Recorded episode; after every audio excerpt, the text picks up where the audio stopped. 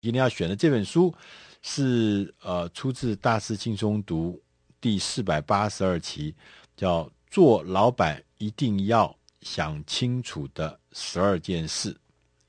做老板真难呢，人家写一本书来告诉你，你没有想清楚的话，还不能做老板。这十二件事，这作者呢叫大卫·葛德史密斯先生，他是一个非常知名的领导管理学的专家，他自己有他自己的顾问公司，他同时也是在纽约大学里面当教授。呃，在这本书呢，他其实核心的概念是说，他说我们在呃企业。我们因为企业，尤其企业领导人，你会因着思考而让你的企业，让你自己变得卓越。所以他意思就是说，思考这件事情是非常重要。他说我们在经营企业的时候，还有很多很多的构想，所有的构想在付诸行动之前，领导者一定要进行培养彻底的思考能力。你的思考能力如果越好，你组织会得到更高的报酬。会降低你的风险，会减少你的成本，这样子的能力也就会越高。呃，我还记得我曾经碰过呃一个台积电的呃高阶主管，他跟我讲说，他常常他十次碰到这个看到这个张忠谋先生在台积电的办公室里面，他说他十次有看到他七次到八次，他都在一个人看着窗外。在那里沉思，他说：“其实就是这本书讲的思考，领导人因着思考而卓越。所以，我们从张忠谋身上的例子就已经清楚知道，他不是每天都在做一些呃急急忙忙的紧急而不重要的事情，或做一些呃呃一些 routine 的事情。他每天都花很多的时间来思考，因为做一个领导人，如果你能够思考，你能够思考的透彻。”你自然你的决策品质，你的策略品质就会好，因为你的决策品质好，你是你的这个策略好，那你当然你的企业也就会变得更有啊前途。那所以这本书讲说，那有十二件事情，那哪十二件事情呢？他说，第一件事情是要思考如何建立起你自己绝佳的发展计划。那发展计划里面呢，又包含三个元素。一个是叫定定策略，第二个是去选择最佳的执行方案，第三个是安排优先的顺序。我们讲优先顺序，就很多事情其实是呃大家都有这种感觉，这个次序很多，尤其是呃很多事情是复杂的，而且是千头万绪的，排次序这件事情是。重要的，常常因为次序的错，所以可能一个好的事情也会变成一个不好的事情，也变成一个坏事情。所以说，他说要安排优先次序。那第二个是要必须要练习什么才是选择什么才是你的最佳执行方案。这个 best practice 这件事情呢，呃，牵涉到你要用多少人力，你要用多少时间，你要呃怎么样能创造那个绩效，你怎么样预期你的回报跟。投资报酬率，你需要多少的资金？这些事情，先错综复杂的放在那儿，你要冷静的思考，怎么样才是最佳组合？那当然了，说刚刚讲的说定定策略这件事情是最重要，所以你必须要把策略的每一件事情细节都要在行动之前要想得清楚，因为最便宜的事情，最低成本的就是思考。想清楚再去做，不要做了以后花了大的成本，那才是花真正大的钱。那第二个要想清楚的事情是如何创新产品。他说，这个很多的人认为啊，这个创造这件事情、创新这件事情是一个随机的，没有办法系统化的。好的构想呢，是灵光一现的，是不可以被管理的。但事实上呢，不是。他说，其实我们应该用一个漏斗式的方法来萃取、来筛选我们的创新的创意，能够提高那个创新的成功的比例。所以这个事情也是非常非常重要。第三个事情呢，是说要思考如何建立同盟关系。他说，同盟的关系呢，是除了供应商、除了客户、除了通路商以外，其实你应该要想想看，如何运用自己的资源，帮你的组织建立旁边的同盟关系，因为这些同盟关系可以让你不再孤军奋斗，可以让你的成果效率可以大大的提高，所以要建立同盟。第四个事情呢，是要运用科技。呃，新科技不断的日新月异，怎么用新科技？第一个事情，他说你要先想好，所有的你要想要用一个新经新科技，要引进一个新技术的时候，它应该是嗯对很多部门，不是只有对一个部门或是两个部门有用，它应该是对每个部门都有帮助。这个是你选择的重点，同时要把这个工。把科技当做工具，而不是把它当做目标。我记得以前我们台湾有个企业家，他们公司他就是非常喜欢买各式各样的新科技、新机器、新技术。结果那公司呢，他是一家很有名的机械公司，他后来还开了汽车厂。他就是东西非常先进，因为他喜欢收集这些东西。可是呢，他的效用却没有发挥出来，所以就非常非常可惜。所以你必须要知道说，我们买这个新科技是一。要来解决问题的啊，我们不是买一个东西来再来找这个什么呃产品，再来找这个要解决什么新的问题，是要解决既有现存的问题的，你才要买这个科技进来。所以呢，我们要让我们的科技能够发挥最大的功效。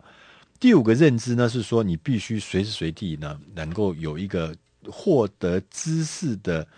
知识获取知识、获取深度知识的计划跟方法或者是习惯，那意思就是说，你要常常的到处走动，跟你的客户、跟你周边的人、跟你的呃呃员工一起呢，从他们身上得到建立一个所谓的知识的网络，让他们从让他们还有你自己呢，能够学习，能够呃互相交换知识。能够互相学习知识，但是他特别强调阅读是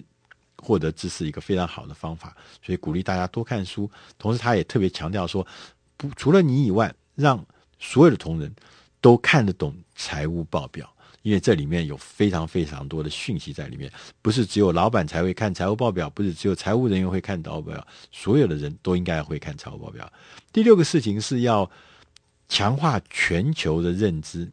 这件事情呢，是尤其当我们网络时代说这个地球是平的时候，你必须要有全球的概念。我们以前都认为说，哎，我可能是在什么地方呃做的很卓越，但是现在我们发现，现在的竞争是来自全球的，那个竞争是来自全世界。你不知道什么地方它会跑出一个竞争者，所以你必须要有这样的视野，有必须要有这样的思思考，就是全球的认知。第七个。你必须了解的事情是观察你的竞争者。那观察竞争者呢？这个是一个习惯，这也是一个网络。你怎么样能建立起这样子的网络，建立起这样的习惯？而且不只是你自己有这样子的呃习惯，观察竞争者，同时要让你的组织、让你的同仁，大家都随时随地保持很高的警觉，对你的竞争者、竞争者的一举一动，你可以从他身上学习到非常多的事情。观察你的竞争者，千万不可以这个大门不出二门不迈，这个两耳不听窗外事，就是那是非常危险的。要了解你的竞争者在干什么。第八个事情要身先士卒。如果你你我们刚才讲说，虽然我们鼓励领导者要常常的善用思考，常常的把事情想透了、想明白了再去做，但是开始做了以后呢？就是要常，要身先士卒，要在这个前面站在第一线领导，站在第一线带领大家一起往我们的目标前进。身先士卒是非常非常重要的，光是动一张嘴那是不行的。那第九件事情是授权，你要想清楚授权这件事情是什么？授权就是要把你的这个通盘的计划。让我你的人员的这个运作调度能够符合我们整体的策略跟预期的效果，大家个人都会在他的空间里面得到应该要有的啊、呃、权利空间，所以呢，大家知道我们要往何处去。然后一起来做，所以授权这件事情也是要很清楚。但授权的背后是必须要建置一套包含各种制度啦、结构啦、资源啦，还有什么呃薪资回馈的整个一个复合式的一个系统配套的方法，才会让授权能够充分的发挥它应该有的效用。第十个呢是全面的革新，那革新呢是要全面来做。那他说有几件方式呢，可以让你的革新呢能够得到很大的成效。第一件事情要做创意银行，要建立创意银行，鼓励大家提出新构想，鼓励员工提出对于下一个世代新产品的构想或建议。同时呢，当任何人呃开始呢呃提供的这个新的构想的时候，如果你选择了这构想，就要给他回馈。就要提供回馈。当构想呢，呃，我们在任何的构想提出来，在没有经过尝试之前，绝对不要一枪就把它枪毙了，一枪就把它回绝了，因为认定它是没有用的。不是，任何的构想提出来，都要用严肃的态度、开放的态度来面对它，因为每一个构想都有它的价值在这里面。那第十一个是销售，他说要做好销售。持续的做好销售，这很重要。你要把销售这件事情想清楚。如果你要做老板，那销售什么？他讲了几件事情，我觉得蛮有趣的。他说，销售总要先努力推销自己，再推销你的构想。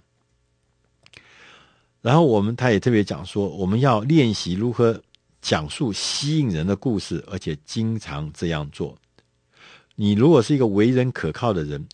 你的员工会愿意追随你。所以销售这件事情不是只是把东西卖出去，事实上是把领导人自己的整个人那种可靠的形象、那个身先士卒的这个行为，把它先卖给员工，先销售给员工。当员工认为你是一个值得跟的人，那整个的组织就会重新，就会一起来向前走。所以说，呃，他也特别强调说，你在碰到困难的时候。要提出解决方案，而不是提供更多的抱怨或是质疑。那在最后呢，他也讲说，要对趋势，要对趋势，要必须要有啊，要有这个想通。什么意思？就是说，我们领导者的关键责任之一，就是要前瞻，要前瞻未来，对，为组织的未来奠定基础。所以你必须要做出。未来的决策，未来的预测，那你你要做预测，你就必须要了解经济，了解政治，了解科技的发展，了解全球的贸易模式，了解整个趋势的改变，这些都会影响企业的未来的。所以说，怎么样子能够想通趋势这件事情是非常非常重要。你除了想通，意思就是说，你对未来的趋势你有把握，你知道未来你的新的呃。组织的发展的方向是在这个趋势之下互相配合，所以刚刚讲的这十二件事情，十二件事情就是做一个老板一定要想清楚的十二件事情。如果你没有想清楚，不要轻举妄动，因为我们刚刚前面讲的，想这件事情是成本最低的，想清楚再去做，会让你的成本，让你的。成本大大降低，效率大大提高，所以呢，要想清楚，我们再去做，不要冒冒失失的，就是照镜。以上这本书是出自《大师轻松读》第四百八十二期，做老板一定要想清楚的十二件事，希望你会喜欢。